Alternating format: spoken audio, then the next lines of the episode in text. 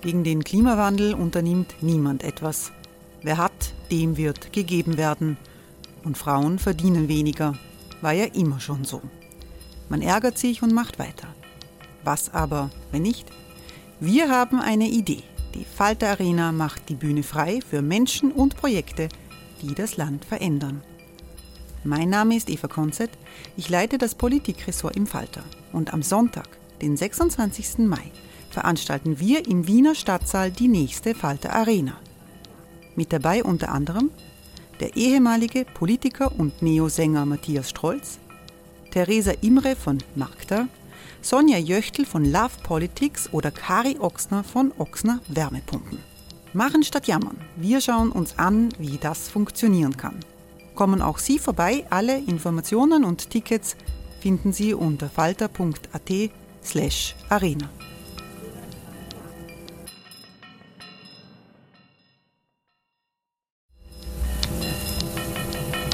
Falter-Podcasts werden durch Werbung unterstützt. Das hilft bei der Finanzierung unseres journalistischen Angebots. Wir haben kennengelernt, da war er ein Junge wie der Hund. Wir waren ein Spitzenteam. Aber dann ist er krank geworden und, und schwach geworden. Und dann hat er mich abgeben müssen.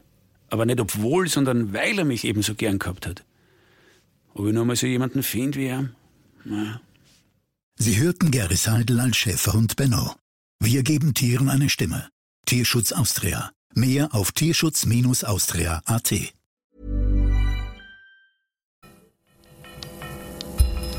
Falter Radio, der Podcast mit Raimund Löw. Sehr herzlich willkommen im Falter Radio. In den Flüchtlingslagern in Griechenland und am Balkan herrscht blanke Not. Die Versprechen, vor Ort zu helfen, gehen ins Leere. Der Migrationsexperte Gerald Knaus spricht von einer unverzeihlichen Schande für Europa. Die Zustände sind gewollt so schlimm. Sie sollen andere Flüchtlinge davon abhalten, den Weg nach Europa zu riskieren. Aber Grenzen braucht ein Gemeinwesen. Dieser Punkt ist nicht zu bestreiten, sagt Knaus. In der Denkfabrik European Stability Initiative berät er Regierungen und Institutionen in Europa zu den Themen Flucht, Migration und Menschenrechte. Im Vorjahr ist sein Buch erschienen mit dem Titel Welche Grenzen brauchen wir? Im Wiener Stadtgespräch skizziert Gerald Knaus seine Vision einer humanen Migrationspolitik und er stellt sich im Anschluss den Fragen des Publizisten Peter Huema. Mein Ziel ist es, einige der Thesen, Fakten und Anliegen aus meinem Buch hier kurz zusammenzufassen für die Diskussion. Und dabei geht es vor allem um die beiden Fragen, was wissen wir eigentlich über Flucht und Grenzen und Migration und was bedeutet dieses Wissen für das, was wir tun.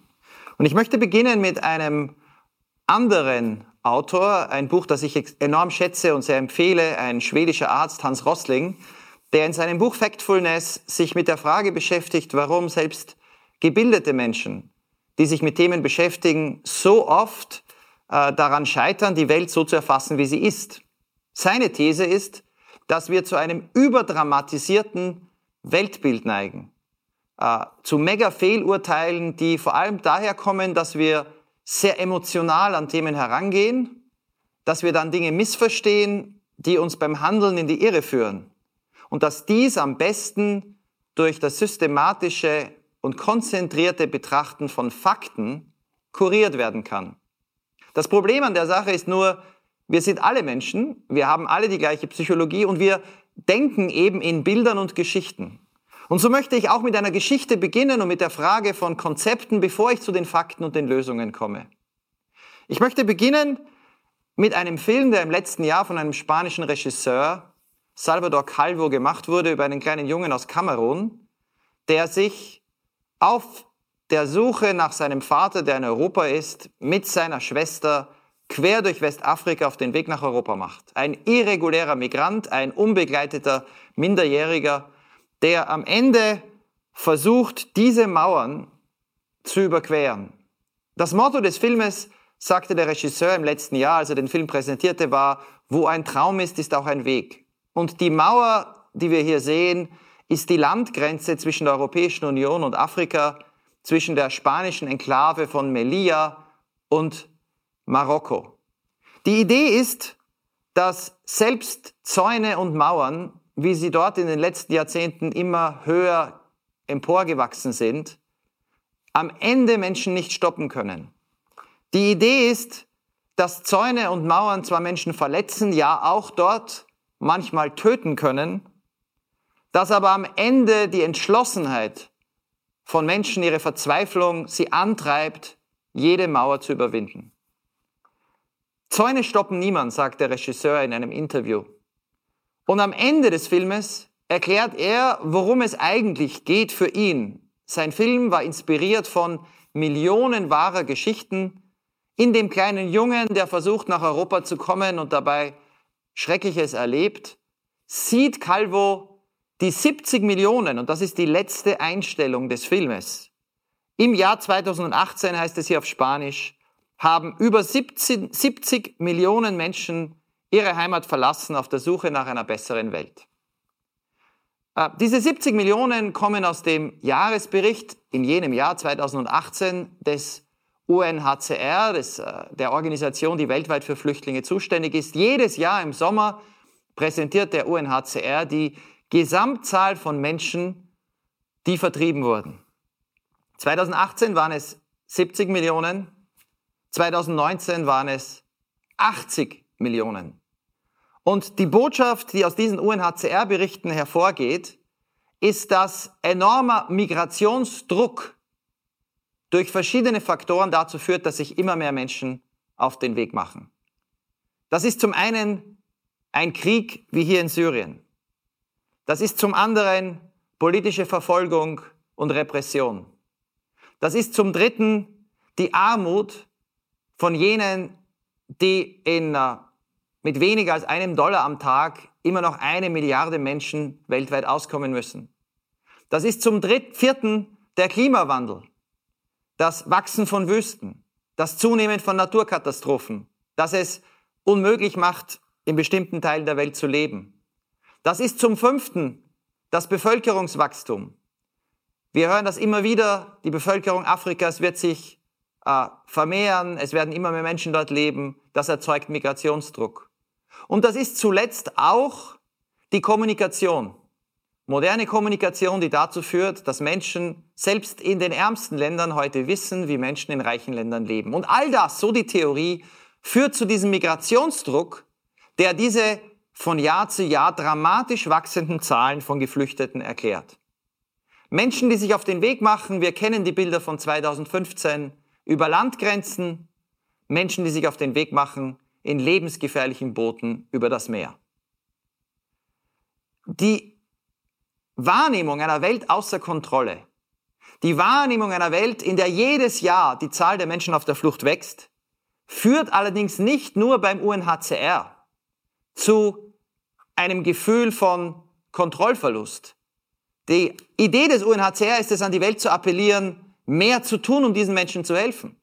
Aber in den letzten Jahren sind auch viele Bücher entstanden, die argumentieren, dass dieser Trend bedeutet, dass wir Europa zu einer Festung ausbauen müssen. Ein Autor, Stephen Smith, hat dieses Buch geschrieben nach Europa, wo er vorhersagt, dass mit bestehenden Trends im Jahr 2050 200 Millionen Menschen in Europa Afroeuropäer sein werden. Was er meint ist eine gewaltige Welle junger Afrikaner, die nach Europa kommen wird. Seine Empfehlung in dem Buch ist, das darf nicht passieren, dafür muss Europa eine Festung bauen. Und die Politik der Angst, die genau mit diesen Bildern verbunden ist, die wird nicht nur von Populisten wie im Falle der Brexit-Diskussion 2016 in England, die wird auch von europäischen Regierungschefs wie Viktor Orban immer wieder bemüht. 2018 in einem Jahr des Wahlkampfes in Ungarn erklärte Viktor Orban in Rede nach Rede, dass in den nächsten zwei Jahren bei bestehenden Trends bis zu 30 Millionen Menschen bis zum Jahr 2020 aus Afrika nach Europa kommen können. Die Sprache, in der wir über Migration reden und über Flucht, ist daher sehr oft die Sprache, ich nenne es Migrationsphysik. Wir reden über Druck, wir reden über Push-Faktoren, wir reden über Pull-Faktoren, wir reden über hydraulische Konzepte kommunizierende Röhren, wo man Migration hier stoppt, damit sie dann nur umgeleitet wird und dort weitergeht. Migrationsflüsse, Migrationsströme. Das Bild ist eines naturwissenschaftlich zu ergreifenden Phänomens, das tatsächlich nur durch Staudämme und Festungsmauern kontrolliert werden kann. Und die dramatischsten Bilder in den Händen der Populisten sind von Migration aus einem Tsunami, der, wie Viktor Orban es sagt, die westliche Zivilisation zerstören wird.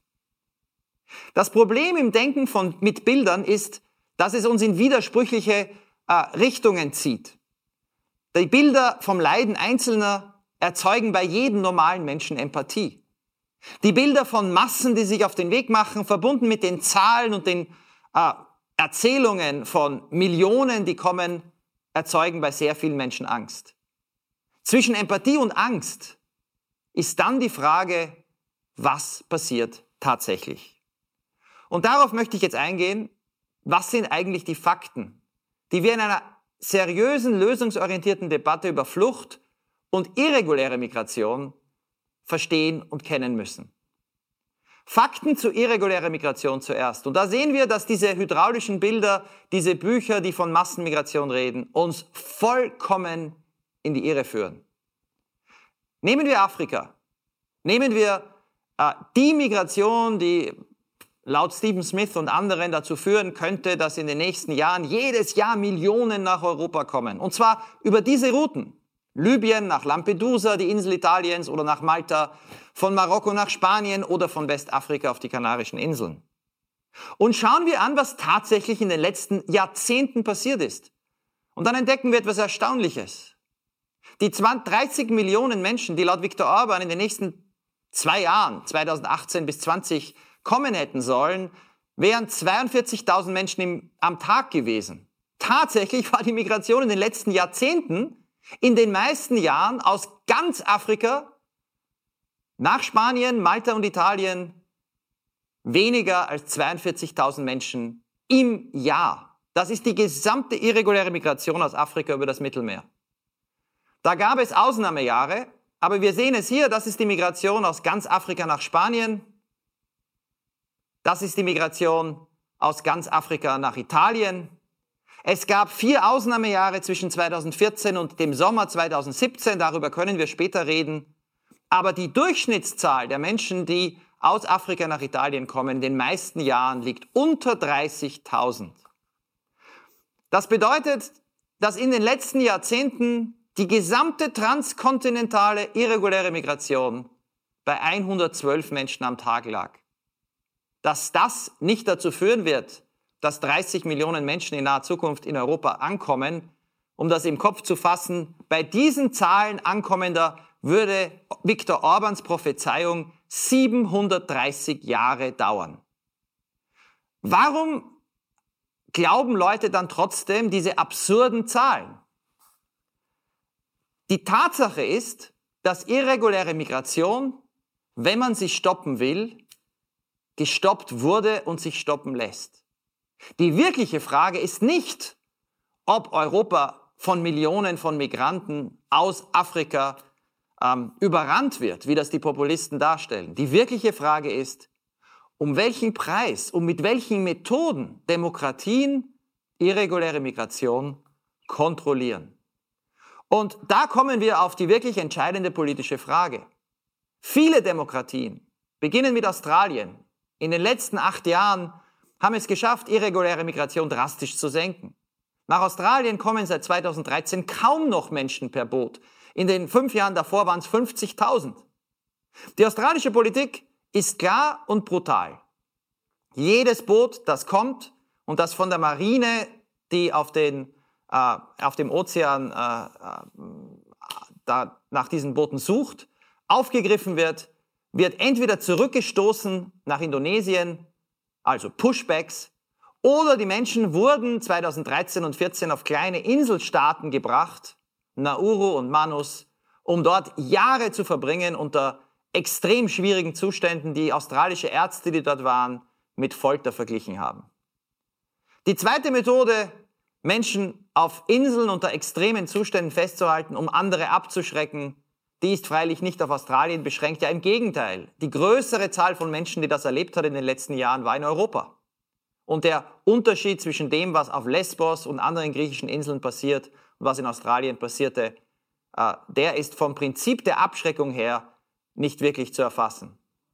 Es gibt natürlich auch die Methode der Kooperation mit brutalen Milizen, wie wir sie seit dem Sommer 2017 in Libyen erleben, wo sich Europa auf libysche Küstenwächter schützt, die Leute zurückbringen in Lager, wo wir wissen, und ich habe mit vielen Leuten gesprochen, die in diesen Lagern waren, dass gefoltert wird. Es gibt schließlich die Erfahrung der letzten Jahre in Syrien. Für einige Jahre waren die Türkei und Jordanien offen für Migranten, vor allem Flüchtlinge, denn es handelte sich um Leute, die vor einem Krieg flohen, ohne Unterscheidung aus Syrien. Leute konnten durch die Grenze in die Türkei oder nach Jordanien, auch in den Libanon. Nach Israel konnten sie nie. Als der israelische Verteidigungsminister 2018 sah, dass sich eine größere Gruppe von Syrern der israelischen Grenze bei Golan näherte, sagte er, wir schicken Soldaten, da kommt keiner durch. Seit Sommer 2015 baut auch die Türkei eine Mauer an der Grenze zu Syrien und es kommen auch kaum noch Menschen in den Libanon und nach Jordanien. Man kann Migration also stoppen. Die Frage ist, wozu sind wir bereit? Donald Trump hat es klar gemacht. Er hat im letzten Jahr die Pandemie dazu ausgenutzt zu sagen, dass jeder, das nennt sich Titel 42, das ist ein Teil des Pandemiegesetzes, in den Vereinigten Staaten, dass jeder, der aufgegriffen wird, zurückgeschickt werden kann ohne Verfahren. Also das Aussetzen der, des Rechts auf territoriales Asyl äh, in den letzten, also in diesen fünf Monaten von Oktober bis Februar 2021 wurden damit mehr als 300.000 Menschen ohne Verfahren aus den USA zurück nach Mexiko geschickt. Diese Politik von Donald Trump führt Präsident Biden derzeit weiter. Und es ist nicht absehbar, ob er das Recht auf territoriales Asyl, das Donald Trump ausgesetzt hat, in absehbarer Zeit wieder einführt. Was heißt das alles? Das heißt, dass die echte Frage nicht die ist, ob sich irreguläre Migration australisch mit den Methoden von Trump, mit der Kooperation mit Libyen, mit den Pushbacks, die wir heute auch im Mittelmeer und anderswo erleben, kontrollieren lässt. Die entscheidende Frage ist, lässt sie sich human kontrollieren? Schaffen wir es, die Flüchtlingskonvention und das Verbot der Pushbacks, das Non-Refoulement-Gebot, Artikel 33, schaffen wir es, die Menschenwürde und die menschenwürdige Aufnahme, die in unseren Konventionen und Gesetzen verankert ist, zu achten? Oder geben wir sie angesichts geringer Zahlen Ankommender auf?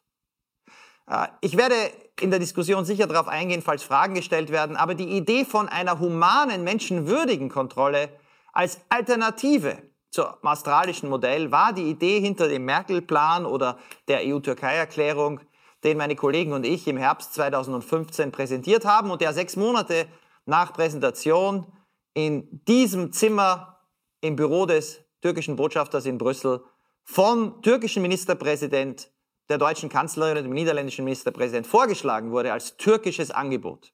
Und die Idee war, dass das Recht auf Asyl gewahrt bleibt dass es einen Stichtag gibt, nachdem Leute zurückgeschickt werden dürfen. Aber nicht davor und nicht ohne ein individuelles Verfahren, um sicherzustellen, ob die Türkei für diese Menschen sicher ist. Das heißt, wenn es nicht gelingt, Verfahren durchzuführen, kann es nicht zu Rückführungen kommen und das war tatsächlich das Problem in den ersten vier Jahren. Dazu Unterstützung von drei, äh, zweimal drei Milliarden Euro, also sechs Milliarden Euro über vier Jahre für die große Zahl der Syrer in der Türkei und die Aufnahme durch Resettlement, also geordnete Neuansiedlung von Syrern in die Europäische Union, eine größere Zahl in dem Moment, in dem die irreguläre Migration fällt. Und das ist passiert. Die EU-Türkei-Erklärung trat äh, im März 2016 äh, in Kraft. In den zwölf Monaten davor, die Sie hier sehen, kamen eine Million Menschen aus der Türkei über das Meer nach Griechenland. In den zwölf Monaten danach waren es nur noch 26.000. Das Problem der Umsetzung, sie wurde viel kritisiert, vieles zu Recht, was die Umsetzung betrifft, aber vor einem Jahr brach sie zusammen. Im März 2020 hat die Türkei gesagt, sie nimmt niemanden mehr zurück. Die EU hat keine größere Hilfe für die nächsten fünf Jahre versprochen und in dem Moment begann die alternative Strategie der EU, Pushbacks. Seit März wurden im letzten Jahr über 9000 Menschen, so schätzen es die NGOs, so schätzt es auch die türkische Küstenwache, ohne jedes Verfahren nur in der Ägäis zurückgestoßen. Weiters auch natürlich an der Landgrenze. Und das hat dazu geführt, und Sie sehen es hier, dass die Zahl der Menschen nicht nur im April 2016 stark gefallen ist, sondern noch einmal im April 2020. Also Pushbacks haben funktioniert. Allerdings um einen sehr hohen Preis. Die, der Zusammenbruch der Rechtsstaatlichkeit, das Aufgeben der Flüchtlingskonvention, äh, das Aufkündigen äh, der Menschenwürde, Pushbacks sind nach EU-Recht, nach der Grundrechtecharta, nach der Flüchtlingskonvention illegal. Aber Sie sehen, die Zahlen, die nach Griechenland kommen, waren noch nie so niedrig wie jetzt. Und das ist eine der Schlüssellehren, nicht nur von Trump, nicht nur von Australien, sondern auch vom Mittelmeer. Wenn wir nicht wollen, dass Mehrheiten auf Pushback setzen, wenn wir wollen, dass das Recht auf Asyl und die Flüchtlingskonvention auch in den nächsten Jahrzehnten von Europa weiter ernst genommen werden, dann müssen wir durch Kooperation Abkommen wie die EU-Türkei-Erklärung umsetzen. Denn die Alternative ist das Ende dieser Ideen. Und jetzt noch einige Fakten zur Flucht, denn da sehen wir, warum es möglich wäre, so Migration zu kontrollieren. Ich habe über die 80 Millionen gesprochen, die 2019 laut UNHCR auf der Flucht sind. Aber da müssen wir genauer hinsehen. Die allermeisten dieser Menschen haben es nie geschafft, versucht oder geschafft, die Grenze ihres Landes zu überschreiten. 46 Millionen sind Binnenvertriebene. Und das zeigt uns einmal mehr, wie schwierig es ist, Grenzen zu überschreiten. 26 Millionen sind Flüchtlinge, Menschen, die in ein anderes Land gekommen sind. Blicken wir genauer hin, dann sehen wir, dass unter den Binnenvertriebenen freilich auch Menschen gezählt werden, die zum Teil schon seit zwei Jahrzehnten vertrieben wurden und die nie zurückkehren werden. Etwa acht Millionen Kolumbianer, wobei etwa fast eine Million nur im Jahr 2002 vertrieben wurde. Äh, dieser Bürgerkrieg ist jetzt zu Ende. Die Leute werden weiterhin gezählt. Unter den 26 Millionen Flüchtlingen muss man unterscheiden zwischen den palästinensischen Flüchtlingen, die tatsächlich die vierte Generation ist in vielen Fällen. Jener, die vor Jahrzehnten, vor 1948 vertrieben wurden, die seit Jahrzehnten in Jordanien oder im Libanon oder anderswo leben und die immer noch gezählt werden. UNHCR spricht also von 20,4 Millionen Flüchtlingen, die unter seinem Mandat sind. Und da werden immer noch Menschen gezählt, die vor Jahrzehnten vor den Sowjets in Afghanistan geflohen sind, die in Zypern, ähm, im, im Balkan, in den Kriegen in den 90er Jahren fliehen mussten, ähm, oder Chinesen, die im Jahr 1979 aus Vietnam nach China gebracht wurden. Die werden weiterhin gezählt und das ist ein Grund, warum die Zahl natürlich immer mehr in die Höhe geht. Der Trend der letzten Jahre ist ein anderer. Blicken wir genauer hin, dann sehen wir, dass zwischen 2013 und 2019 die Zahl der Flüchtlinge in der Welt tatsächlich sich verdoppelt hat. Und zwar von 11 Millionen auf diese 20 Millionen des UNHCR. Nur, hier sehen Sie die Länder. Wo ist das passiert? In der Türkei, in Uganda und in Deutschland. Blicken wir genauer hin, dann sind von den 9 Millionen zusätzlichen Flüchtlingen in diesen letzten acht Jahren drei Millionen in der Türkei, über eine Million in Uganda, eine Million in Deutschland, fast eine Million im Sudan und 0,8 Millionen in Bangladesch. Und das bedeutet, wir haben es eigentlich mit drei großen Konflikten zu tun. Der Syrien-Konflikt, der Bürgerkrieg in Südsudan und die Vertreibung der Rohingyas aus Myanmar. Von diesen neun Millionen zusätzlichen Flüchtlingen sind 50 Prozent in Europa, vor allem die Türkei und dann die EU, 40 Prozent in Afrika und 10 Prozent in Asien, vor allem in Bangladesch. Das bedeutet, dass wenn man genauer hinsieht, die Zahl der Flüchtlinge in Not, also Leute, die fliehen mussten, über eine Grenze geflohen sind, in ein anderes Land gekommen sind, das sich nicht um diese Menschen alleine kümmern kann, also die nicht in Schweden, Kanada, Amerika oder Deutschland sind, dass diese Zahl unter den 20 Millionen liegen muss. Also eigentlich eine Zahl, die trotz der Katastrophen der letzten Jahre von der Weltgemeinschaft beherrschbar sein müsste. Und damit komme ich zum letzten Punkt, dem Handeln, dem Weg zu humanen Grenzen, dem Weg zu einer humanen Flüchtlingspolitik, die die Flüchtlingskonvention nicht aufgibt.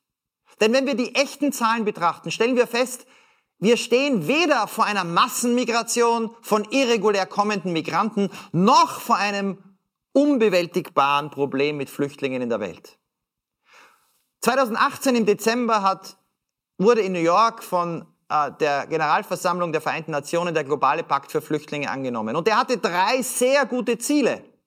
Die Eigenständigkeit dieser Flüchtlinge in den Aufnahmeländern zu fördern, also eine Möglichkeit zu bieten, dass sie nicht noch Jahrzehnte in Lagern festsitzen, den Aufnahmeländern mehr zu helfen, die ja diese Leute aufgenommen haben, Länder wie der Libanon, die Türkei, Jordanien, Uganda und den Zugang zu Resettlement, also legalen Umsiedlungen ausweiten. Eigenständigkeit fördern heißt vor allem, dass nach der humanitären Hilfe in der ersten Phase Investitionen in Bildung, Zugang zu Medizin und Sozialhilfe, aber auch die Möglichkeit zum Arbeiten gegeben sein sollte.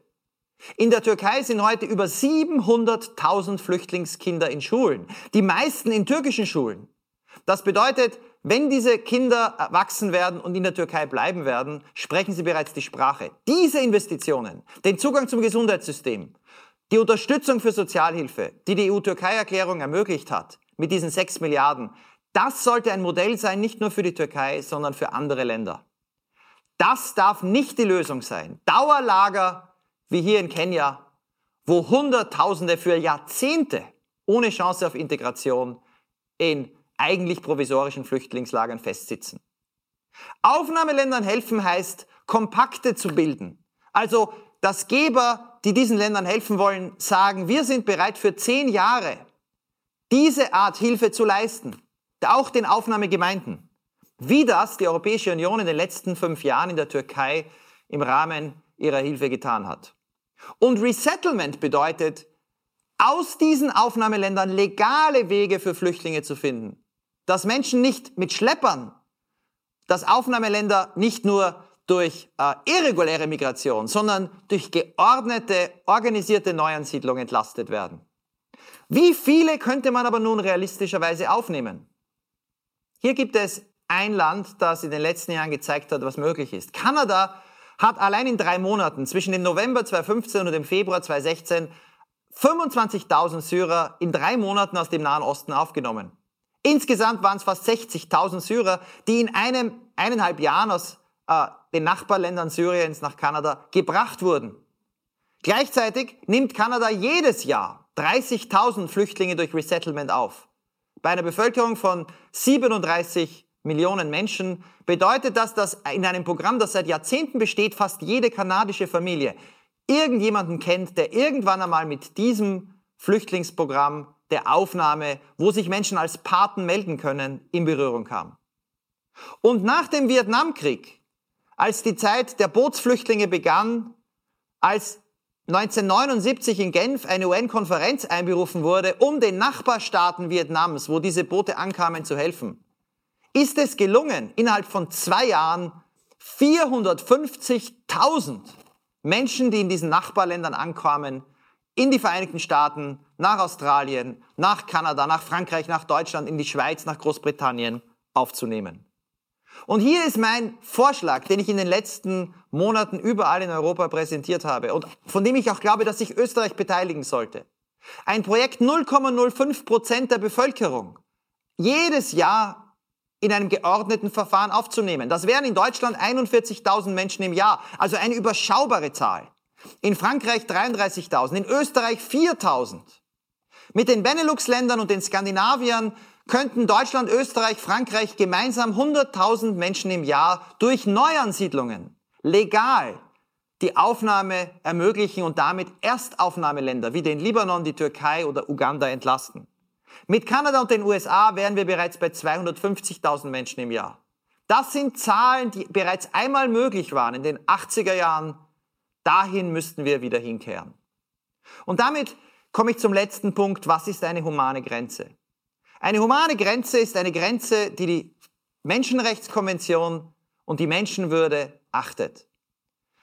Ein humanes Dreieck besteht aus dem Recht auf Asyl, wo wir in der Lage sind, schnell und fair zu entscheiden, wer tatsächlich Schutz braucht, wo wir aber auch die Kapazität dazu aufbauen, wo wir gleichzeitig durch Stichtage und strategische Rückkehr jener, die keinen Schutz in der EU brauchen, in die Herkunfts- oder Transitländer die irreguläre Migration reduzieren wie das ja auch im April 2016 in der Türkei mit Griechenland möglich war. Und dafür eine größere Zahl durch Resettlement aufnehmen. Diese Politik wäre mehrheitsfähig. Und sie wäre verbunden mit großzügiger Hilfe für Flüchtlinge in Not überall in der Welt tatsächlich auch die Verwirklichung der Idee des UN-Flüchtlingskompakts von 2018. Und jetzt müsste Europa zeigen, wie das geht. In Melia, an der Grenze zu Marokko, wo tatsächlich in den letzten Jahren nur noch wenige hundert es jedes Jahr geschafft haben, über den Zaun zu klettern. Wenn wir sagen würden, es gibt schnelles Asyl, Angebote an Marokko, Leute zurückzunehmen, die keinen Schutz brauchen, dafür aber die Aufnahme von Schutzbedürftigen mit dem UNHCR etwa auch aus Westafrika, dann könnte man den Stacheldraht wegnehmen und würde trotzdem keine neuen großen Versuche erleben von Menschen, die über diesen Zaun klettern und sich verletzen. Man könnte das gleiche in Malta probieren. Ein Pilotprojekt mit Tunesien. Schnelle Asylverfahren auf Malta. Angebote an Tunesien, Menschen ab einem Stichtag zurückzunehmen, die in Tunesien sicher wären. Dafür in Tunesien faire Verfahren, die könnte der UNHCR durchführen. Und die Aufnahme von Menschen wiederum direkt auch aus Nord- und Zentralafrika, die Schutz brauchen. Und das dritte natürlich, ein Pilotprojekt in Lesbos, um die schrecklichen Lager, die wir in den letzten Jahren und auch heute noch gesehen haben, zur Geschichte werden zu lassen. Eine neue, verbesserte EU-Türkei-Erklärung, die diese Prinzipien tatsächlich umsetzt. Fassen wir es zusammen in sieben Punkten. Irreguläre Migration lässt sich stoppen. Die Frage ist wie. Halten wir an unseren Werten fest, dann ist vieles, was jetzt passiert, nicht erlaubt. Aber wir müssen eine Alternative finden, die mehrheitsfähig ist. Für humane Grenzen braucht es Kooperation. Mit Ländern wie der Türkei, Tunesien oder Marokko. Es ist möglich, allen Flüchtlingen in Not zu helfen. Denn die Zahl ist tatsächlich nicht 80 Millionen weltweit und sie verdoppelt sich auch nicht in wenigen Jahren. Wir haben es mit speziellen Konflikten zu tun. Wir müssen hinsehen, wo diese Flüchtlinge sind und dort gezielt helfen. Es ist möglich, wenn wir uns orientieren an der Vergangenheit, 300.000 Flüchtlinge im Jahr durch Neuansiedlungen aufzunehmen. Das ist ein realistisches, kein utopisches Ziel. Und Österreich könnte einen Beitrag leisten. Es ist möglich, irreguläre Migration und Tote zu reduzieren durch kluge Kooperation mit anderen. Der Schlüssel sind faire, schnelle Verfahren und Stichtage. Und dann ist eine Politik der Empathie und Kontrolle auch in unseren Demokratien mehrheitsfähig. Und das versuche ich in meinem Buch zu erklären. Sie finden viel mehr Beispiele, viel mehr Zahlen und ich danke Ihnen sehr für Ihre Aufmerksamkeit und freue mich auf die Diskussion. Dankeschön. Hey, it's Ryan Reynolds and I'm here with Keith, co-star of my upcoming film If, only in theaters May 17th. Do you want to tell people the big news? All right, I'll do it. Sign up now and you'll get unlimited for $15 a month and six months of Paramount Plus Essential Plan on us. Mintmobile.com slash switch. Upfront payment of $45 equivalent to $15 per month. Unlimited over 40 gigabytes per month. Face lower speeds. Videos at 480p. Active Mint customers by 531.24 get six months of Paramount Plus Essential Plan. Auto renews after six months. Offer ends May 31st, 2024. Separate Paramount Plus registration required. Terms and conditions apply if rated PG. Danke vielmals, Herr Knaus. Das war ein eindrucksvoller Vortrag mit vielen Fakten gegen die vielen Lügen, die es in dem äh, Zusammenhang gibt. Und außerdem war es ein Appell, der besagt, was wir an sich wissen, dass die europäischen Demokratien vor einer sehr grundsätzlichen Entscheidung stehen. Nun, Sie haben am Schluss gesagt, eine Politik der Empathie und der Kontrolle sei mehrheitsfähig. Und was mir dazu eingefallen ist, ist im vergangenen Herbst bis gegen Weihnachten gab es in Österreich mehrere Umfragen, ob äh, das Land Kinder aus Moria aufnehmen soll. Und äh, fast alle Umfragen haben besagt, dass eine Mehrheit in Österreich dagegen ist. Und äh, das sagt schon, wie sehr die Politik von ÖVP und FPÖ in Österreich gewirkt hat. Und das wirft natürlich die Frage ab, wie sehr eine Politik der Abschreckung und des Angstmachens die Menschen im Land oder sehr viele verändert und wie sehr eine solche Politik des Angstmachens auch unsere Demokratie verändert. Also ich glaube, dass tatsächlich das der Schlüssel ist. Viele Menschen wären bereit, weiterhin, und wir sehen ja auch das Gegenteil, wir sehen ja auch die Städte, die Bürgermeister, jetzt sogar FPÖ-Bürgermeister in Hohenems und anderswo, die sagen angesichts von leidenden Menschen, Kindern, die unter unzumutbaren Zuständen jetzt schon seit einem Jahr in der EU festgehalten werden, da muss man was tun. Aber es gibt gleichzeitig viele, die auch glauben, was sie hören, wenn wir jetzt diesen Kindern helfen, wenn wir diesen Familien helfen, ja, wenn wir den Menschen dort helfen, dann wird das Problem nicht kleiner, sondern größer, denn dann kommen mehr Menschen und dann sind wir wieder dort, wo wir 2015 oder 2016 waren in der Ägäis oder auch 2014 bis 2017 im zentralen Mittelmeer. Das heißt, man braucht eine doppelte Antwort. Man muss sagen, selbstverständlich kann Europa, und ich bin überzeugt, können unsere Gesellschaften, wenn wir es ermöglichen, den tausenden Menschen, um die es hier geht, eine Chance bieten, sie aufzunehmen, sie menschenwürdig behandeln. Aber mehrheitsfähig wird das nur, wenn wir auch zeigen können, dass es nicht dazu führt, dass die Zahl der irregulär Kommenden sofort wieder steigt. Mhm. Und wer nur einen Teil dieser Frage beantwortet, der wird am Ende keine Mehrheiten überzeugen. Und das sehen wir in diesem Moment ganz dramatisch in den USA. Joe Biden hat gesagt, er will sich von der Politik von Donald Trump absetzen. Ich bin im Gespräch mit Amerikanern, die jetzt bei ihm arbeiten, an diesem Thema, war mit ihnen im Gespräch im letzten Jahr. Und ich merke, wie die darunter leiden, dass es noch nicht dazu gekommen ist, diese Trumpsche Politik abzuwickeln, weil klar ist, wenn Donald Trumps Politik nicht mit einer anderen Form von Kontrolle ersetzt wird, wenn die Zahl der Menschen, die irregulär kommen aus Zentralamerika oder Mexiko, wieder steigt, wenn dann die nächsten Wahlen im Senat wieder eine Mehrheit für die Republikaner von Trump bringen und damit das gesamte Regierungsprogramm von Joe Biden stoppen, dann wird Joe Biden die Trumpsche Politik nicht ersetzen können. Gut. Also die Frage in Amerika ist die gleiche wie in der Ägäis. Kontrolle und Humanität und das vermitteln, dass eine Mehrheit das unterstützt. Ähm, ich weiß nicht, ob Sie mir recht geben, aber ich meine, dass die Grundrechtsbeschränkungen, die es jetzt im Zuge des Covid-19 gibt, in überhaupt keiner Weise unsere Demokratie bedrohen. Ich meine aber gleichzeitig, dass die Flüchtlingsfrage und der Umgang mit mit der Flüchtlingsfrage durchaus für unsere Demokratie wirklich gefährlich werden kann. Und mit dem Vergleich Biden-Trump sind Sie ja auch in etwa in diese Richtung gegangen. Absolut. Ich ja. sehe eine große Gefahr auf zwei Ebenen und jetzt auf Europa konzentriert.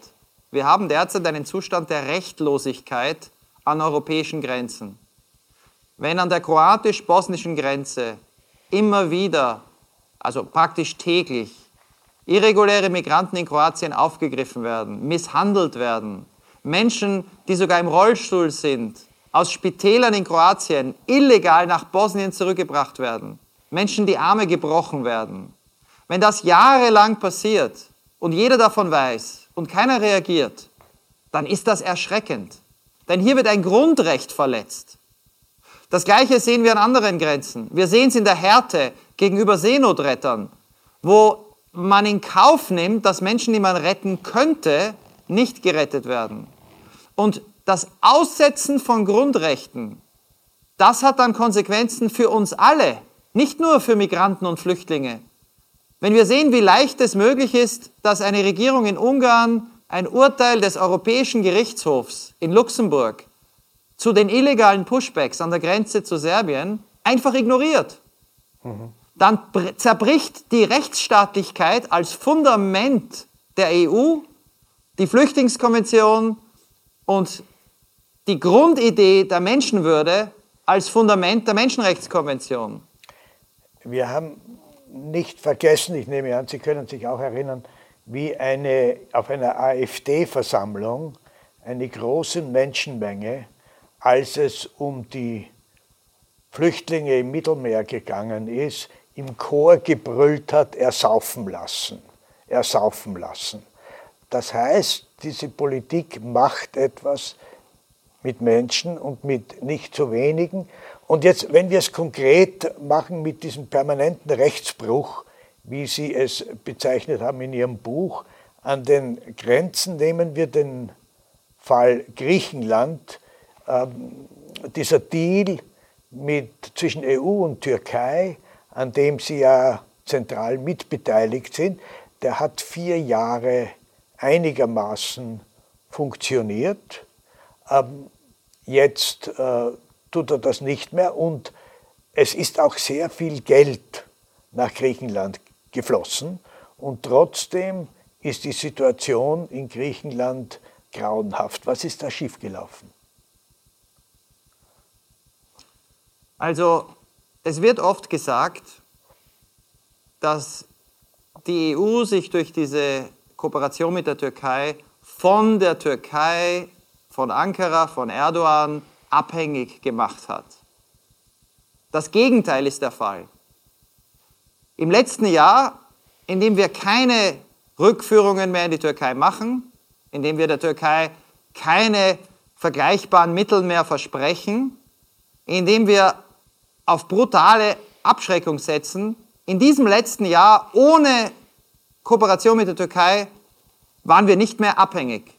Die griechischen Behörden, die europäischen Behörden machen, was sie wollen, um den Preis der Aufgabe der Rechtsstaatlichkeit.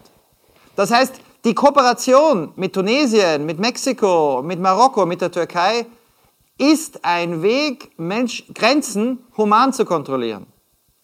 Die Frage des Geldes in Griechenland zeigt uns eine andere Sache, die wir eigentlich in Australien hätten lernen können. Abschreckung kann sehr teuer sein. Die Australier haben enorme Summen ausgegeben, um mit dieser Politik der brutalen Behandlung Leute abzuschrecken. Griechenland hat sehr viel Geld bekommen. Ich unterbreche Sie. Und am Ende kommen Zentren heraus. Äh, Abschreckung kann sehr teuer sein, haben Sie gesagt. Es, äh, der Eindruck, den man hat, ist der, die EU zahlt und schaut weg. Das heißt, was uns vermittelt wird, ist äh, die Zustände, die es an der griechischen Grenze gibt. Das alles, Sie haben davon gesprochen, von der Zurückweisung der Boote und all das, was damit verbunden ist. Und diese permanenten Misshandlungen. In den letzten Tagen haben wir wieder einiges gelesen von äh, schlimmen Menschenrechtsverletzungen an dieser Grenze. Die EU schaut weg und in einer gewissen Weise ist es den Regierungen, die zahlen, recht, dass es so passiert, wie es passiert. Das ist offensichtlich und das ist auch nicht überraschend. Wir haben gesehen, wie in Australien eine breite Mehrheit seit 2013, und zwar nicht nur die liberale, also konservative Partei, die diese Politik immer wollte, sondern auch die Arbeiterpartei, diese brutale Politik der Pushbacks unterstützen, weil sie keine Alternative sehen. Es gab eine Alternative 2011. Die ist leider gescheitert, aber damals hat eine Arbeiterpartei in Australien an der Regierung mit Malaysien verhandelt und gesagt, wir stoppen die irregulären Boote, die kommen, indem wir die Menschen nach Malaysia zurückschicken. Dort soll der UNHCR die Asylverfahren machen und dafür nehmen wir eine größere Zahl von Flüchtlingen direkt auf. Also Australien nimmt mehr Menschen auf, aber schafft keinen Anreiz, dass Menschen ihr Leben riskieren und irregulär kommen. Äh, das wäre die Lösung gewesen. Warum ist sie und gescheitert? Und das brauchen wir heute. Warum ist sie gescheitert? Das ist eine sehr, sehr spannende Frage. Es gab damals im Parlament äh, keine eigene Mehrheit der Arbeiterpartei, die das verhandelt hat. Mhm. Und sowohl die konservative Partei als auch die grüne Partei, eine sehr kleine Partei, die aber notwendig war für eine Mehrheit, waren gegen diese Lösung. Die Konservativen, weil sie gesagt haben, wir wollen niemanden aus Malaysia nehmen. Warum nicht einfach alle wieder, so wie früher, nach Nauru bringen? Die grüne Partei hat gesagt, wir wollen niemanden zurückschicken. Warum nicht einfach alle aufnehmen? Das Ergebnis war vorhersehbar.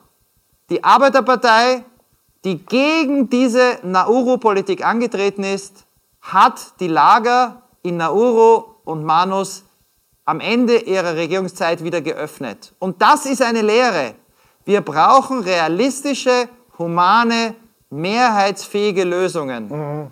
Und äh, das bedeutet Kooperation mit Malaysia in diesem Fall, mit Tunesien, Marokko oder der Türkei im Mittelmeer. Ja, äh, ich habe auch deswegen gefragt, weil der österreichische Bundeskanzler mehrmals das Modell äh, Australien als Vorbild erwähnt hat. Nur er meint nicht das kurzlebige positive Modell, äh, das, von dem Sie gesprochen haben, sondern er meint das verheerende Modell, wo Sie die Bilder von Nauru auf der einen Seite und Lesbos auf der anderen Seite einander gegenübergestellt haben. Und in einer gewissen Weise ist Lesbos ja auch eine Kopie der, dieses australischen, dieses australischen äh, Modells. Äh, meine Frage ist jetzt, wenn es zu einem neuen Flüchtlingsdeal mit der Türkei kommen sollte. Und der wäre ja sinnvoll und notwendig, weil dieses, diese Zwischenlösung, die es jetzt gibt, ist ja kein Dauerzustand. Wären Sie dann dafür, dass die, die Lager auf den griechischen Inseln ersatzlos gestrichen werden, zugesperrt werden? Die, die Fokussierung auf die Lager geht immer davon aus, dass die Verfahren selbst auf den Inseln das Problem sind. In Wirklichkeit ist das Problem, dass Menschen menschenunwürdig für sehr lange Zeit dort festgehalten wurden. Wenn man festlegen würde, dass jeder, der auf diese Inseln kommt, nicht mehr als acht Wochen dort sein darf und in diesen acht Wochen müssen dann die Ressourcen vorhanden sein, um zu entscheiden, ist diese syrische Familie in der Türkei sicher, wo ja dreieinhalb Millionen Syrer seit Jahren leben, oder könnte man äh, einen afghanischen Asylantragsteller in die Türkei zurückschicken, wenn es gelingt, wie in dem Malaysien-Modell Australiens, dort den UNHCR dazu zu bringen, für die, die zurückgeschickt werden, die Asylverfahren zu machen. Also fair, wie das der UNHCR in der Türkei jahrzehntelang machte. Wenn das der Fall wäre, dann würden diejenigen, die in der Türkei nicht sicher sind, innerhalb von Wochen äh, identifiziert werden und wären von den Inseln weg. Bei den Zahlen, um die es jetzt geht und um die es in den letzten Jahren ging, zwischen März 2016 und Sommer 2019 im Durchschnitt 2500 Menschen im Monat, die ankamen. Äh. In den letzten Monaten im Durchschnitt 300 Menschen. Könnte man das mit dem politischen Willen und der richtigen Organisation machen? Ja, warum funktioniert es nicht? Die Frage Weil ist, die Frage ist was ist. passiert in Griechenland, dass das offensichtlich ganz gewollt nicht funktioniert.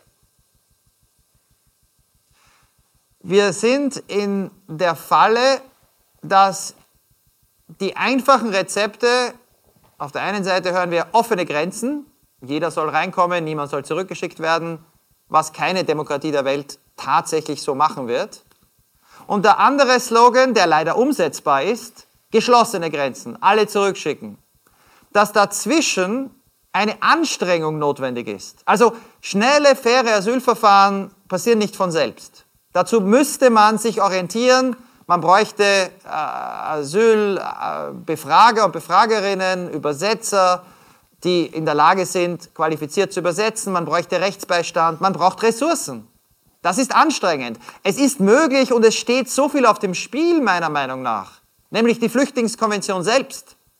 Aber es bedeutet eine Anstrengung. Nun ist Zivilisation immer Anstrengung. Auch ein Sozialstaat passiert nicht von selbst sondern man muss die Institutionen aufbauen. Ja. Man muss sich darum kümmern, wie man es macht.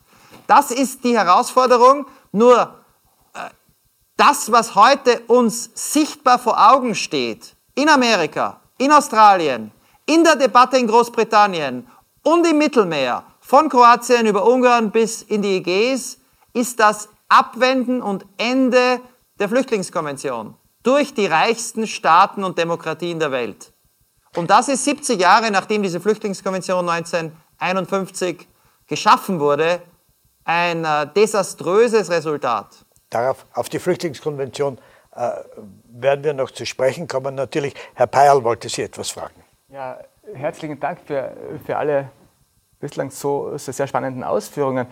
Sie reden ja sehr viel und zu Recht von Rechtsverletzungen, die passieren. Das europäische Asylsystem, das funktioniert sehr, sehr schleppend. Es wird ständig gebrochen. Es wird in Griechenland gebrochen. Es wird in der bosnisch-kroatischen Grenze gebrochen. Es wird innerhalb der Union gebrochen, wenn Sie sich an äh, Dublin III-Rückführungen denken, die möglich sind, nicht möglich sind, gar nicht durchgeführt werden können, etc. etc. Äh, Sie waren auch, und ich denke, das ist gut, der Meinung, dass große Resettlement-Anstrengungen unternommen werden müssen. Jetzt wissen wir aber, dass selbst die Relocation-Versuche der letzten Jahre mehr oder weniger grandios gescheitert sind. Wir wissen, dass nahezu alles, was eigentlich im Bereich des GEAS, des europäischen Asylsystems, versucht wird, eigentlich kaum mehrheitsfähig ist. Äh, und daher ist jetzt meine Frage, wie wollen Sie dann eine, tatsächlich einen mehrheitsfähigen EU-Türkei-Deal schaffen, vor dem Hintergrund, dass ja eigentlich ein EU-Türkei-Deal im Wesentlichen um wirklich ein EU-Türkei-Deal zu sein, durch die Institutionen müsste. Der EuGH hat ja zum letzten quasi gesagt, der kennt den Deal gar nicht, weil er eigentlich nur eine Absichtserklärung zwischen Regierungschefs und der Türkei ist. Müsste nicht aber ein neuer EU-Türkei-Deal tatsächlich innerhalb der EU mehrheitsfähig sein und dann auch durch die Institutionen? Ich glaube, dass wir hier auf eines der Schlüsselprobleme kommen, nämlich wer in der EU hat ein Interesse an humanen Grenzen. Es gibt viele Regierungen, die ganz offen sagen, das Modell Trump, das Modell Australien ist für sie das präferierte. Die wollen den Status quo. Die sind auch nicht betroffen, weil keine Flüchtlinge dorthin kommen. Und in manchen Ländern, wo niemand einen Flüchtling gesehen hat in den letzten Jahren, also wo die wenigsten hingegangen sind, wo 2015 nicht stattfand, dort ist die Angst vor der Massenmigration oft am größten. Man fürchtet sich vor Dingen, die man nicht kennt. Das ist auch psychologisch verständlich. In einem Land wie Deutschland oder Schweden, wo die meisten Leute aufgenommen wurden, auch in Österreich, äh, Schweden nimmt jedes Jahr weiterhin bis zur Pandemie 5000 Menschen durch Resettlement auf. In Deutschland gibt es die breiteste Unterstützung für Seenotrettung.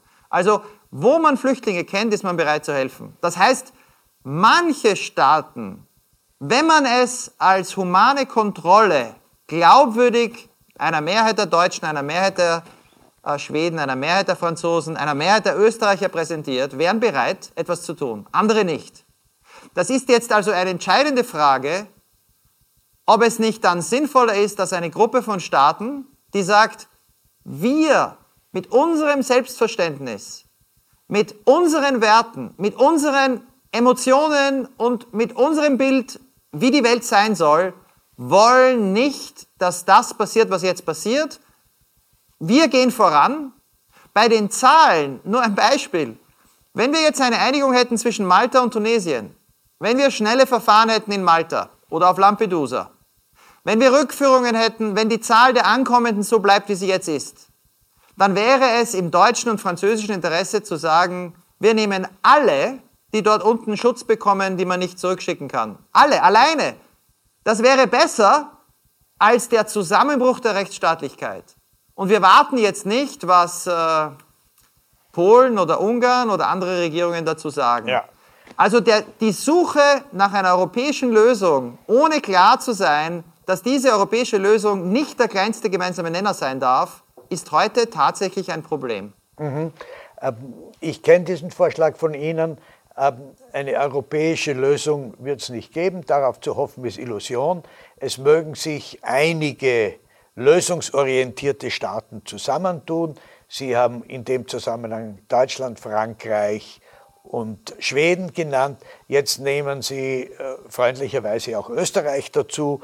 Und es wäre schön, wenn Österreich hier tatsächlich mit dabei wäre. Die verhandeln mit den Mittelmeerländern für eine gemeinsame Lösung, die sowohl für diese Staaten im sogenannten Norden als auch für die Mittelmeerstaaten äh, praktikabel ist. Und ein Punkt kommt noch dazu bei Ihrem Vorschlag, wenn ich gesehen habe, es soll zu diesem Zweck einen europäischen Fonds geben, in den alle Staaten einzahlen. Das heißt, in einer gewissen Weise finanziell sind auch die anderen beteiligt und sogar die Ungarn und die Polen. Und genau das, und das ist immer beruhigend, ist keine Utopie, weil wir das ja eigentlich jetzt die letzten Jahre hatten. Die 6 Milliarden Euro für die größte Zahl von Flüchtlingen in einem Drittstaat, die Syrer in der Türkei. Und wir haben ja gesehen, von den 9 Millionen zusätzlichen Flüchtlingen in der Welt seit 2013 ist ein Drittel in der Türkei. Das Geld der EU für Bildung, Medizin, Sozialhilfe zahlt die gesamte EU. Das war nicht nur Deutschland, Österreich, Schweden, das waren alle.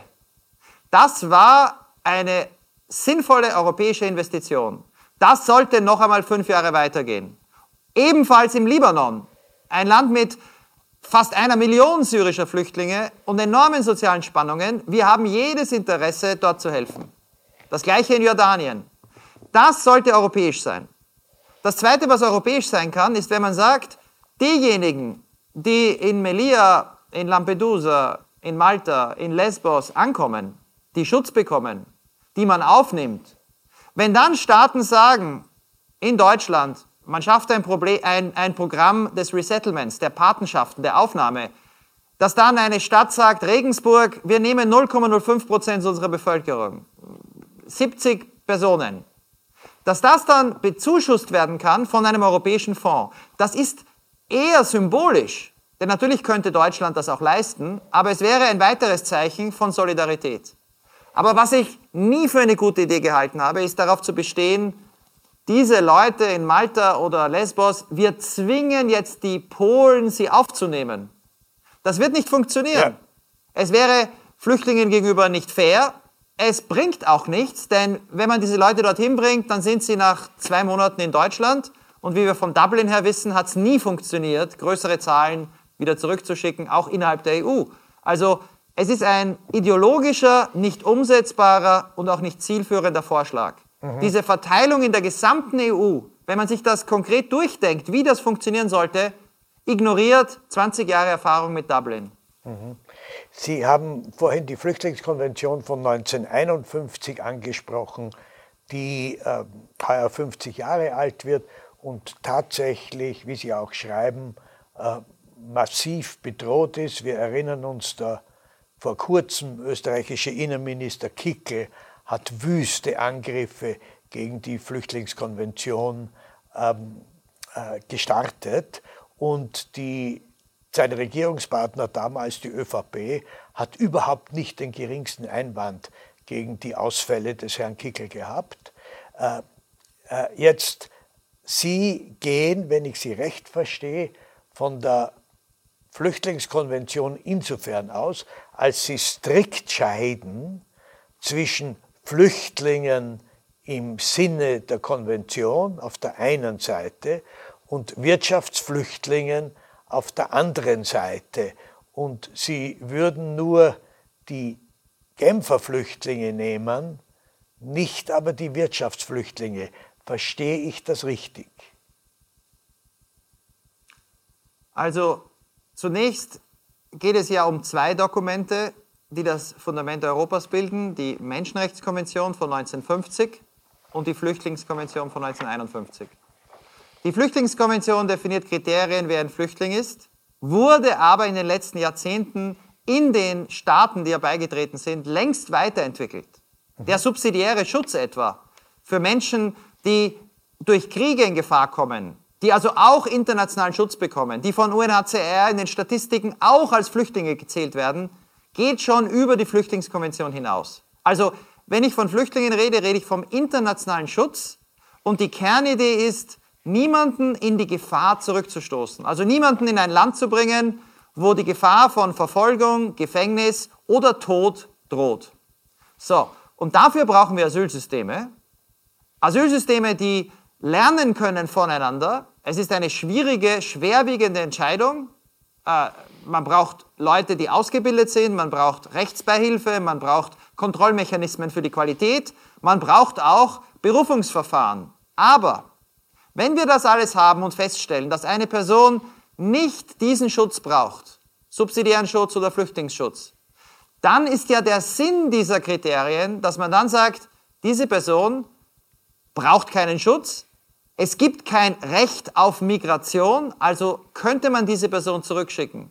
Gut. Und jetzt ist das Problem. Ja. Wenn diese Verfahren vier Jahre dauern, entsteht eine neue moralische Gleichung. Denn wer jahrelang in einem Land verbringt, neue Wurzeln schlägt, Kinder in die Schulen hat, da entsteht dann das, was wir ja auch in Österreich sehen, dass dann viele zu Recht sagen, das ist nicht mehr menschlich, die Leute dann abzuschieben. Daher sage ich ja eben, schnelle, faire Verfahren sind im Interesse aller und sowohl die Verteidiger des Asyls wie auch die, die Kontrolle wollen, müssten sich zusammensetzen und sagen, wie kriegen wir praktisch faire, schnelle Verfahren hin, Gut. damit Leute nicht nach fünf Jahren dann abgeschoben werden. Äh, machen wir es an einem konkreten Beispiel. Äh, ein Tiroler Lehrling äh, in einem Hotel, der dort jetzt schon im dritten Jahr ist, wenn ich es recht im Kopf habe, und mit dem alle sehr zufrieden sind, stand äh, vor dem Problem, dass er nach Afghanistan abgeschoben werden soll. Dagegen wurde Beschwerde eingelegt und dann hat das Bundesverwaltungsgericht entschieden, ich zitiere, da es dem Beschwerdeführer gelungen sei, seinen Lebensunterhalt zu bestreiten, sowie die im Alltag immer wieder auftretenden Schwierigkeiten in diversen Bereichen zu bewältigen, sei es dem Beschwerdeführer zuzumuten, mit seiner neu gewonnenen Lebens- und Arbeitserfahrung auf, auch in Afghanistan zumutbar leben zu können. Ende des Zitats. Das heißt, das Bundesverwaltungsgericht sagt in dem Fall, weil er so gut integriert ist und weil er so schnell Deutsch gelernt hat, deswegen schieben wir ihn ab. Jetzt, wenn wir davon absehen, dass das der blanke Zynismus ist, wo wir uns einig sind, ist ähm, schon die Frage, wir dürfen dieses Phänomen der, der, der Angst und auch des Fremdenhasses, denn da steckt schon Fremdenhass drinnen in dieser Entscheidung, als emotionalen Faktor nicht unterschätzen und die Wirtschaft tobt zwar bei solchen Urteilen, aber nur leise. Aber nur leise und wir haben ein, ein Problem, das zumindest in Österreich noch nicht lösbar ist, weil letztlich die Integration nicht zählt. Also ich glaube, dass genau diese Art Fall, die es ja nicht nur in Österreich gibt, es gibt ähnliche Fälle in Norwegen, in Schweden, in Deutschland, äh, eigentlich der moralischen Intuition der meisten Bürger widerspricht. Also dass sehr, sehr viele sehen, zwar ist das rechtens, also wenn das Gericht und die Asylbehörde entscheidet, diese Person braucht keinen Schutz, dann ist das derzeitige Recht so, dass diese Person ausreisepflichtig wird. Aber wir haben alle ein Gefühl, hier stimmt etwas nicht. Und ich glaube, was jeder fühlt, ist, das, was hier nicht stimmt, ist, dass ja hier eine Person mit einer neuen Anstrengung versucht hat, ein neues Leben aufzubauen, dass ja wir mit unseren Verfahren sehr, sehr langsam waren, dass es eigentlich dieser Person und unserer Gesellschaft nützen würde, wenn die, die sich anstrengen und sich integrieren, eine Chance bekommen und dass wir es trotzdem machen. Und dann ist die Frage, warum genau? Wenn auf der Seite der, des Leidens äh, und des äh, Verlusts für die Gesellschaft äh, so viel steht, was ist der Nutzen? Und der Nutzen ist eigentlich besonders schwer nachzuvollziehen, wenn die Zahl der Afghanen, die in Europa heute sind, irregulär, äh, und die Zahl, die zurückgeschickt wird, in überhaupt keinem Verhältnis stehen. Es wird so sein, dass die meisten Afghanen, die heute in Europa, in der EU sind und die ausreisepflichtig werden könnten, bleiben werden. Was wir tatsächlich brauchen, ist Realismus, der mit unseren moralischen Intuitionen zusammenpasst. Und das heißt konkret, wir sollten denen, die jetzt hier sind, eine Chance bieten. Wir sollten gleichzeitig aber auch klar sagen, ab einem neuen Stichtag, dann mit schnellen Verfahren und dann mit Einigungen, entweder mit Transitländern oder mit Herkunftsländern, sind wir dann in der Lage, die, die nach einem fairen Verfahren keinen Schutz bekommen, zurückzuschicken. Aber nicht äh, Beispiel Frankreich. Im letzten Jahr, 2019, kommen 10.000 Afghanen stellen einen Asylantrag. Frankreich hat in diesem Jahr 70 Afghanen nach Afghanistan zurückgeschickt.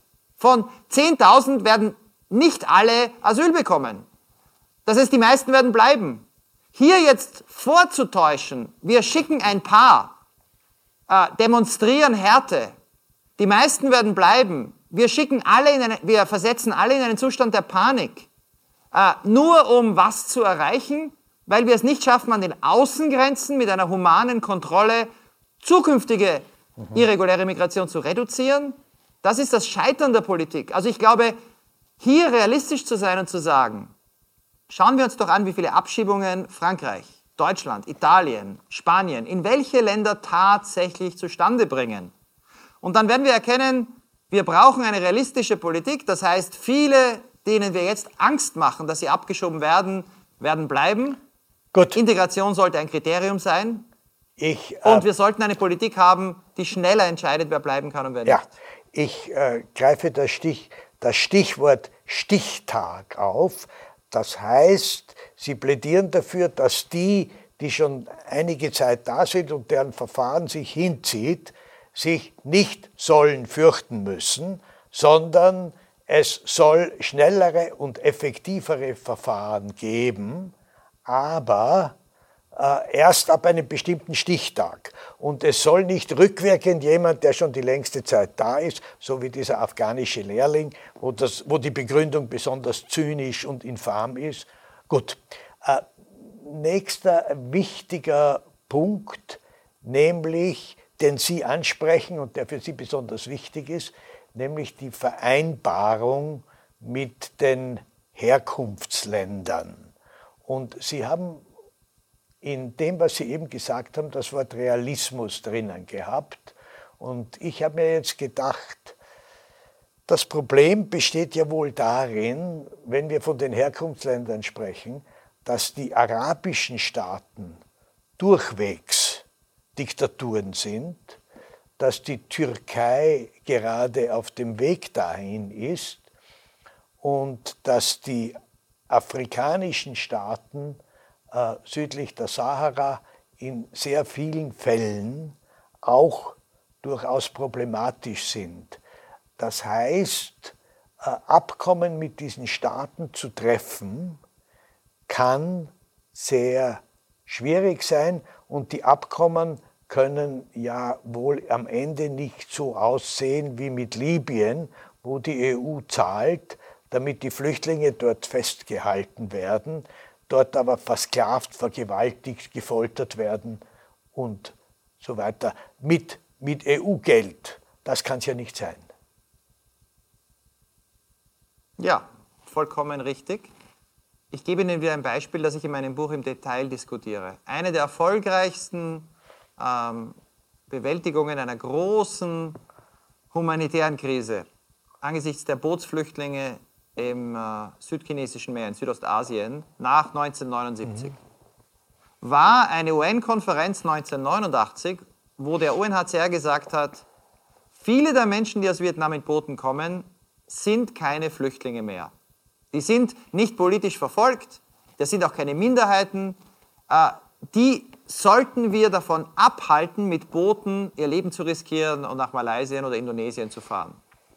Damals wurde eine Konferenz abgehalten in Genf und es wurde beschlossen, Asylverfahren durchzuführen unter äh, Unterstützung und auch äh, Aufsicht des UNHCR in den Anrainerstaaten.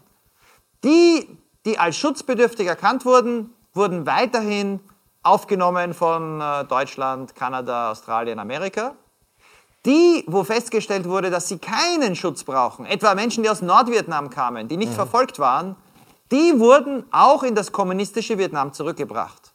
Aber man brauchte dann ein Monitoring, dass die Regierung in Vietnam diese Menschen natürlich äh, menschenwürdig behandelt und nicht bestraft. Und damals wurde vom UNHCR ein Team eingerichtet, um das in Vietnam zu überprüfen. Das Ergebnis war, dass gleichzeitig aus Vietnam politische Gefangene, und zwar, wir reden von Hunderttausenden, direkt aus Vietnam, ohne in die Boote zu steigen, ausreisen durften, aufgenommen wurden in Amerika, Kanada und Australien. Dass andere, die sich in Boote setzten, nach einem Verfahren zurückgeschickt wurden und dass die, die Malaysia erreichten und nicht sicher in Vietnam waren, verteilt wurden. Also diese Art von Realismus, dass wir natürlich, wenn wir Leute in die Türkei zurückschicken, überprüfen müssen, was passiert. Dass man nach Libyen keinen zurückschicken kann, weil wir in Libyen einen Bürgerkrieg haben und wissen, wie Menschen behandelt werden. Aber dass es durchaus möglich ist, Menschen nach Gambia, Senegal, Marokko, Tunesien zurückzuschicken, solange wir uns die Mühe machen, und ich komme wieder darauf, solange wir uns anstrengen, mit den Ländern verhandeln und entscheidend ihnen etwas anbieten, etwa äh, leichteres Reisen, mehr Stipendien, mehr Mobilität für die eigenen Bürger, um mit uns gemeinsam humane Grenzen zu schaffen und irreguläre Migration zu reduzieren. Bitte, Herr Beil. Ja, vielen Dank. Der letzte Satz, den Sie gerade gesagt haben, was können wir anbieten? Mehr Mobilität, das ist etwas, das natürlich die Länder immer wollen. Mehr potenzielle Aufenthaltstitel setzt natürlich voraus, dass auch aus diesen Ländern sehr, sehr viele Leute in der Lage sind, die ja grundsätzlich einmal sehr, sehr strengen Einreisevoraussetzungen überhaupt zu, überhaupt zu erfüllen. Äh, und daran scheitert es sehr oft und die Rückführungspolitik von Europa ist ja in der Vergangenheit äh, tatsächlich nicht sehr erfolgreich gewesen. Aber das Beispiel, das Sie angesprochen haben, wenn natürlich Leute äh, davon abgehalten werden, in Boote zu steigen, davon abgehalten werden, eine Überfahrt zu versuchen, müsste man dann nicht gerade die Beispiele Libyen, genau die Beispiele der Durchreise durch Nordafrika zeigen ja, dass es vielleicht dann möglich sein müsste, wieder, was bis in die frühen 2000er oft möglich war, dann abgeschafft worden ist, Botschaftsverfahren zu führen, dass Leute nicht tatsächlich an EU-Botschaften einen Antrag stellen können, dort ein gewisses Vorscreening gemacht wird und bei einer hinreichenden Wahrscheinlichkeit in Europa einen Schutz zu bekommen, entsprechend GfK, entsprechend Menschenrechtskonvention hier tatsächlich einreißen zu können und das reguläre Verfahren darzuführen. Und meine anschließende Frage ist, wenn Sie das als sinnvoll erachten würden, was machen wir dann mit Personen, die, weil sie keine hinreichende Wahrscheinlichkeit haben, von der Botschaft abgewiesen werden und sich auch möglicherweise trotzdem auf den Weg nach Europa machen? Also, wenn wir über Botschaftsasyl reden, dann denken wir meistens an relativ kleine Zahlen. Die Schweiz hat dieses System ja eine Weile gehabt. Man konnte in Schweizer Botschaften einen Asylantrag stellen. Da ging es aber eher um den einzelnen Dissidenten, die einzelne äh, Aktivistin, die verfolgt wird, äh, wo man versucht, schnell zu helfen. Da ging es nicht darum, eine größere Zahl von Menschen äh, aufzunehmen. Das kann man auch machen, dafür würde ich plädieren, aber da ist Kanada das Modell. Also das wäre Resettlement. Kanada hat tatsächlich äh, ein Programm, wo jedes Jahr äh, eine bestimmte Zahl von Menschen, bis zu 20.000, von Bürgern durch Patenschaften ins Land gebracht werden. Und da können Kanadier sich zusammentun, fünf äh, Personen, und sagen, wir wollen jemandem helfen. Die können sogar sagen, wem sie helfen wollen. Äh, eine Person, von der sie gehört haben, die sie kennen, äh, aus äh, Nauru oder aus, aus dem Sudan oder aus Äthiopien. Und dann überprüft die kanadische Regierung, die hat dann eigene Beamte und Beamtinnen, die tatsächlich prüfen, ob diese Person schutzbedürftig ist. Das ist eigentlich Resettlement. Und wenn wir von einem Ziel sprechen, dass Amerika, Kanada und einige europäische Länder zusammen 250.000 Menschen im Jahr durch Resettlement Schutz bieten, dann ist das genau die Antwort auf Ihre Frage. Das muss dann nicht das klassische Botschaftsasyl sein, aber dann gäbe es Asylbeamte und Beamtinnen in europäischen Botschaften, die das machen würden. Also es wäre ähnlich wie das Resettlement des UNHCR. Äh, das wird die, die keine Chance auf Schutz haben, nicht davon abhalten zu kommen. Was Menschen davon abhält zu kommen, die keinen Schutz brauchen, ist die Aussicht, wenn sie Europa erreichen, schnell zurückgeschickt zu werden. Und ich hatte sehr, sehr viele Gespräche geführt in den letzten Jahren in Westafrika. Ich war 2019 dreimal in der kleinen jungen Demokratie von Gambia. Und da gibt es viele Menschen, die es probiert haben, nach Libyen gekommen sind, dort fürchterlich gelitten haben, die jetzt wieder in Gambia sind und die durch das Land ziehen und ihre Landsleute warnen davor, sich auf den Weg zu machen. Gambia, Senegalesen und andere wollen diese irreguläre Migration nicht, weil sie haben gesehen, wie viele Menschen gestorben sind. Wenn man ihnen etwas anderes anbietet, also in Gambia habe ich im Parlament vorgeschlagen und das, äh, der Vorsitzende des Außenpolitischen Ausschusses hat das öffentlich dann als vorbildlichen Plan gelobt, den man umsetzen sollte. Und daran muss man jetzt arbeiten. Dass ich gesagt habe, wenn Gambia von Deutschland das Versprechen bekommt, dass die Gambier, die jetzt dort sind und nicht Straftäter, also nicht verurteilt wurden, die können bleiben. Abschiebungsrealismus. Man gibt ihnen Sicherheit. Die können arbeiten, kriegen einen Status. Dass diejenigen, die nach einem Stichtag kommen und keinen Schutz bekommen, von Gambia schnell zurückgenommen werden, um keinen Anreiz zu geben, dass sich Menschen auf diese lebensgefährliche Reise begeben.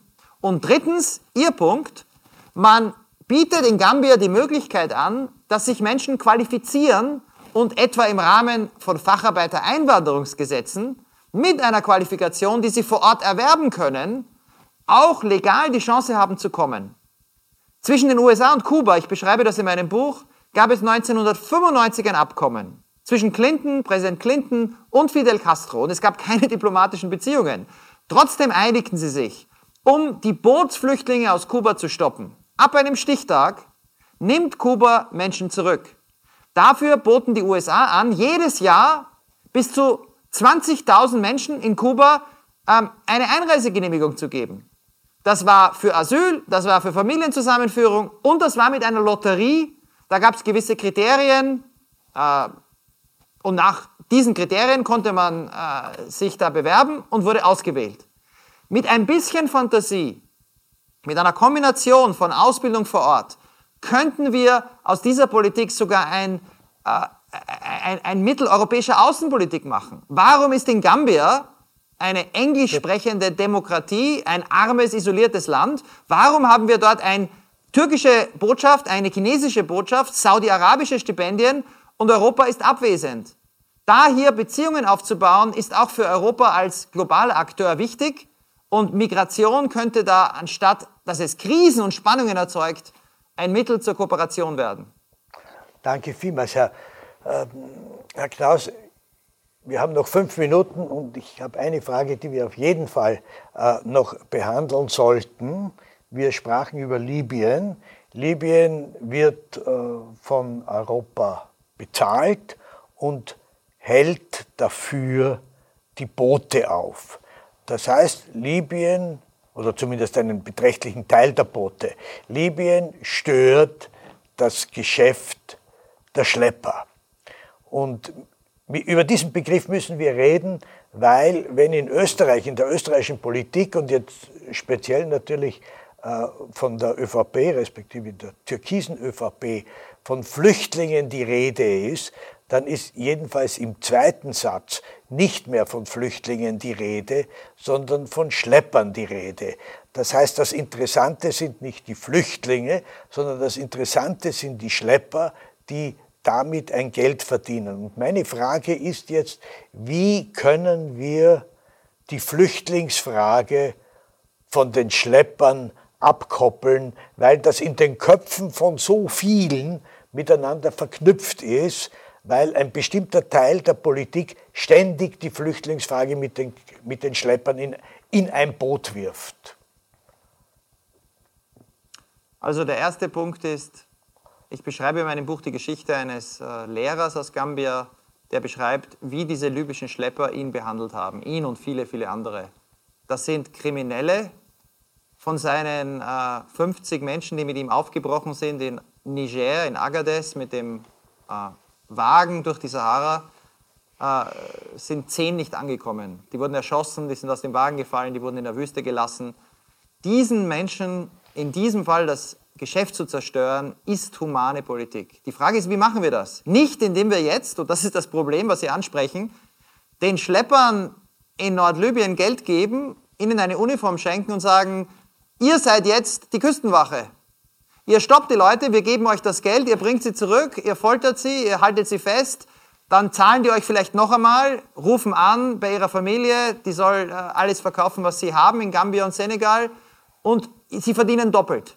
Nein, das kann es nicht sein. Um diesen Schleppern das Handwerk zu legen, müssten wir zumindest sicherstellen, das wäre das absolute Minimum, dass diejenigen, die nach Libyen zurückgebracht werden, wenn sie in Libyen an den Strand kommen, sofort evakuiert werden können. Aber noch besser wäre, dass niemand mehr sich auf den Weg von Niger nach Libyen macht. Und äh, das können wir erreichen. Die Zahl der Gambier, die sich heute auf den Weg nach Libyen macht, ist drastisch gefallen. äh, weil heute Leute sehen, es hat keinen Sinn mehr, man kommt nicht mehr nach Europa. Die Frage ist aber wieder, erreichen wir es mit humanen Methoden oder erreichen wir es, indem wir ehemalige Schlepper bezahlen und dann wegsehen, während diese Menschen Menschen misshandeln? Ich glaube nicht, dass die Lösung darin besteht, zurückzugehen zur Situation 2016, als Hunderttausende Menschen, in einem Jahr waren es 180.000, in vier Jahren waren es über 600.000 Menschen, davon die größte Gruppe aus Westafrika nach Libyen kamen, weil sie wussten, wenn sie es überleben, wenn sie die Folter überleben, wenn sie die Sahara überleben, wenn sie das Meer überleben, dann sind sie in Europa, egal ob sie Schutz brauchen oder nicht, und bleiben dort fünf Jahre. Das war kein gutes System. In diesem Jahr sind über 4500 Menschen ertrunken. Was wir jetzt haben, ist genauso zynisch und unmenschlich. Äh, da muss man sich anstrengen und wie versuche ich in meinem Buch ja darzulegen, es gibt Alternativen. Das Buch von Gerald Knaus, Welche Grenzen brauchen wir, können Sie im Falter-Shop bestellen. Sie hörten ein Wiener Stadtgespräch, das Peter Huemer mit dem Migrationsexperten Gerald Knaus am 1. April online geführt hat. Bei der Arbeiterkammer, die die Veranstaltung gemeinsam mit dem Falter durchführt, bedanke ich mich sehr herzlich für die Zusammenarbeit.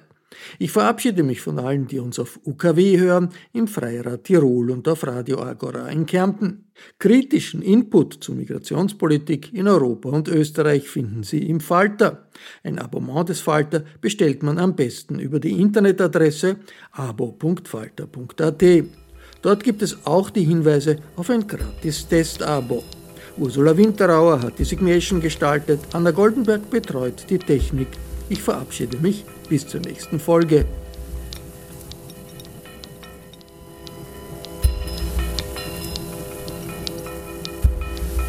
Sie hörten das Falterradio, den Podcast mit Raimund Löw.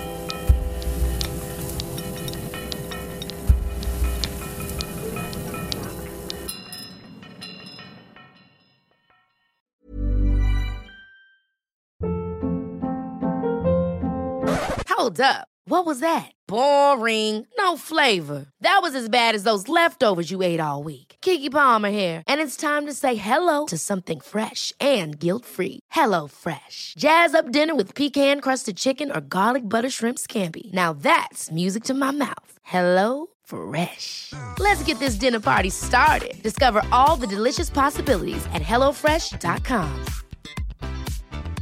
Even when we're on a budget, we still deserve nice things. Quince is a place to scoop up stunning high-end goods for 50 to 80% less than similar brands. They have buttery soft cashmere sweaters starting at $50, luxurious Italian leather bags, and so much more. Plus, Quince only works with factories that use safe, ethical, and responsible manufacturing. Get the high-end goods you'll love without the high price tag with Quince. Go to quince.com/style for free shipping and 365-day returns.